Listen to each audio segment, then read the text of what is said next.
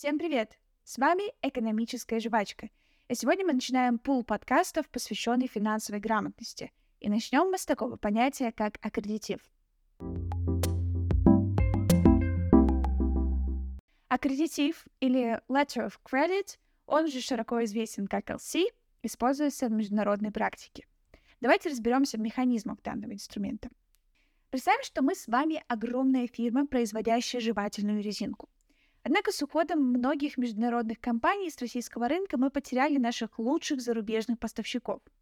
Но мы не отчаиваемся, ведь мы знаем, что существуют отечественные поставщики, которые смогут нам, ну, как бы обеспечить качество не хуже. Мы приходим к компании Sweet Bomb. Пусть будет так. И заказываем у них ингредиенты на крупную сумму. Скажем, 10 тысяч долларов. Так как средства вложены значительные, мы хотим быть уверенными в результате. Компания для нас мало знакомая, и нам нужно обеспечить себе подушку безопасности. Для этого мы идем в банк и открываем аккредитив. После открытия аккредитива мы кладем в банковскую ячейку наши 10 тысяч долларов. Наш банк, банк-эмитент, оповещает банк, обслуживающий Свитбомб о поступлении на счет средств.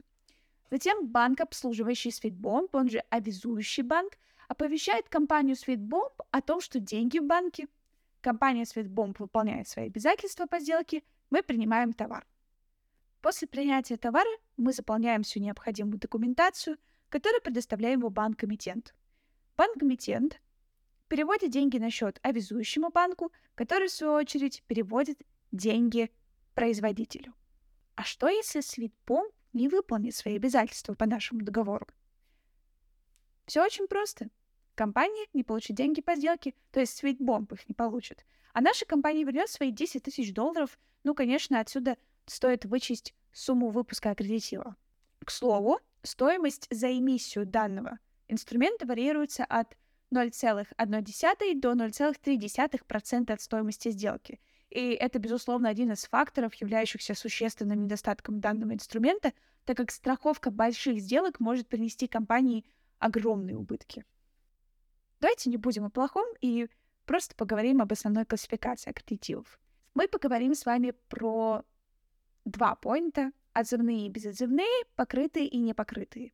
С отзывными и безотзывными все просто. Стоит лишь сказать, что отзывные используются реже, так как они значительно увеличивают риски по производимой сделке. Покрытые и непокрытые — если изучать документацию и законы, можно очень просто запутаться. Попробую объяснить вам очень просто. Буквально на пальцах. Разница между покрытыми и непокрытыми заключается лишь в том, имеет ли доступ плательщик к сумме, которая откладывается на сделку, или нет. В случае покрытого аккредитива деньги замораживаются на счету до исполнения сделки. В случае непокрытого аккредитива обязующий банк получит доступ к средствам только после подтверждения совершения сделки. До этого момента покупатель имеет доступ к средствам на счету. Что ж, а на этом все. С вами была экономическая жвачка.